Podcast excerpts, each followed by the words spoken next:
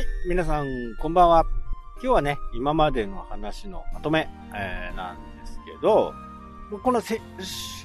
食費の部分に関してはね、ちょっとこう分かりかねる部分があるんで、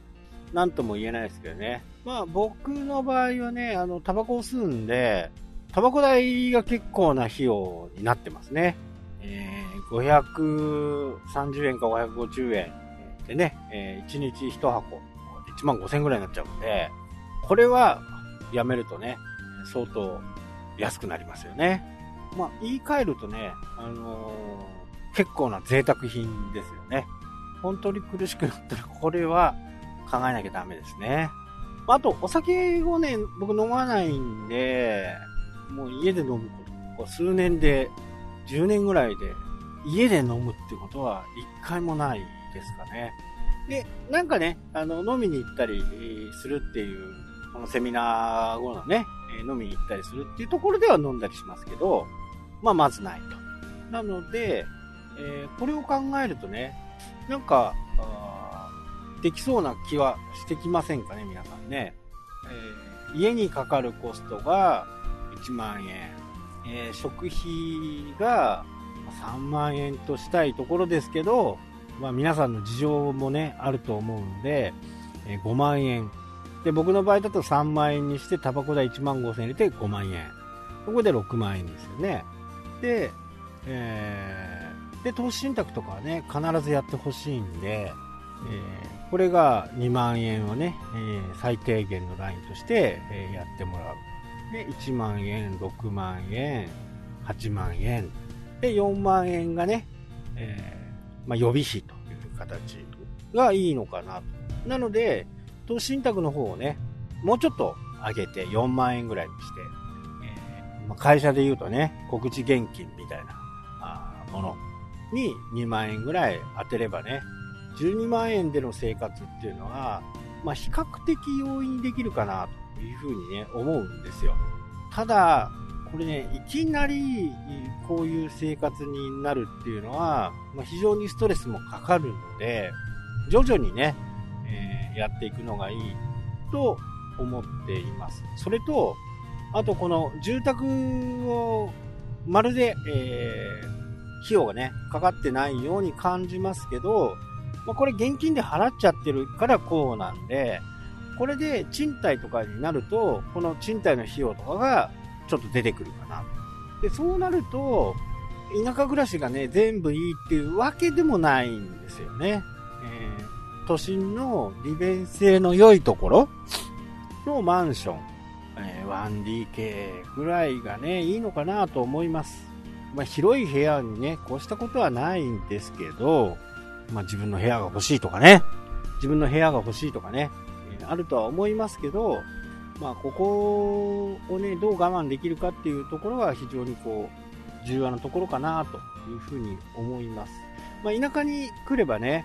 えー、大きな広い家を借りて、借りることはできますけど、まあその分、車を用意しなきゃならないとかね。都心だったら、賃料は 1DK にしてね、一軒家借りるのと同じぐらいのね、4万円ぐらいかるのかな最低でもね。4万円だったら安い方ですよね。これね、住宅に関わる費用が思いのほか大きいという風になるんで、これ私はね、もう本当に皆さんにもう推奨したいのが、早めにね、えー、この 1DK を都心部に買っとくっていうのはね、この月額12万円を実行するにあたっては、住宅問体は必須に考えなきゃならないことなんですよね。まあ、田舎に暮らすのか、都心、利便性のいいところに住むのかっていうね。で、都心になればね、その、反農家生活っていうのはできなくなりますから、まあ、この部分の費用とかっていうのは、ちょっとね、えー、また別にかかってくる可能性はありますし、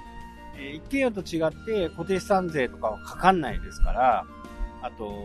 ね、えー僕が言っていた受水槽の問題とかね、あ受水槽じゃない。受水槽、受水槽はね、この間の試験に出たやつです。浄化槽。ね、浄化槽。浄化槽も試験に出ました。出るんですけどね。今回出ませんでしたけどね。浄化層の年間3万円とかね、こういったものがかかってきませんから、賃貸だったら賃貸の資産がね、えー、出せると思います。ただ、ずっとね、住めるわけではないっていうところが、この賃貸におけるね、最大の問題ではあるんですよね。えー、札幌の中でもね、もう50年を超すマンションはいくつも建ってるんですけど、まあ、建て替えとかっていう話はね、ほとんど聞かない。もう、意識の高い人たちっていうのは、もう40年を超えたぐらいからね、えー、この建て替えっていうところを積み重ねていって、最終的に建て替えをするっていうね、えー、形で、これにもね、諸条件がいっぱいあって、今の 住んでるところが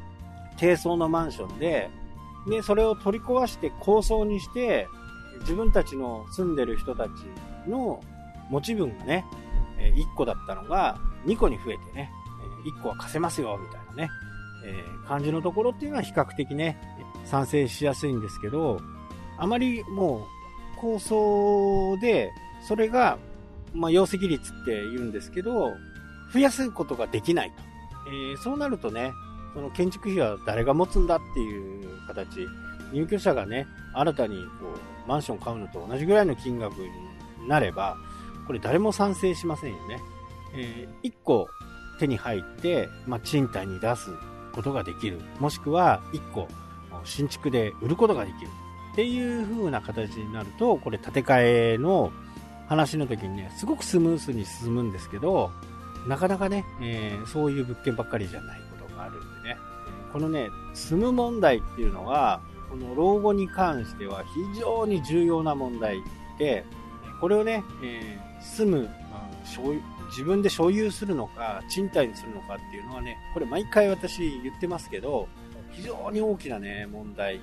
です。で、やっぱり築浅、ね、10年、15年の築が浅い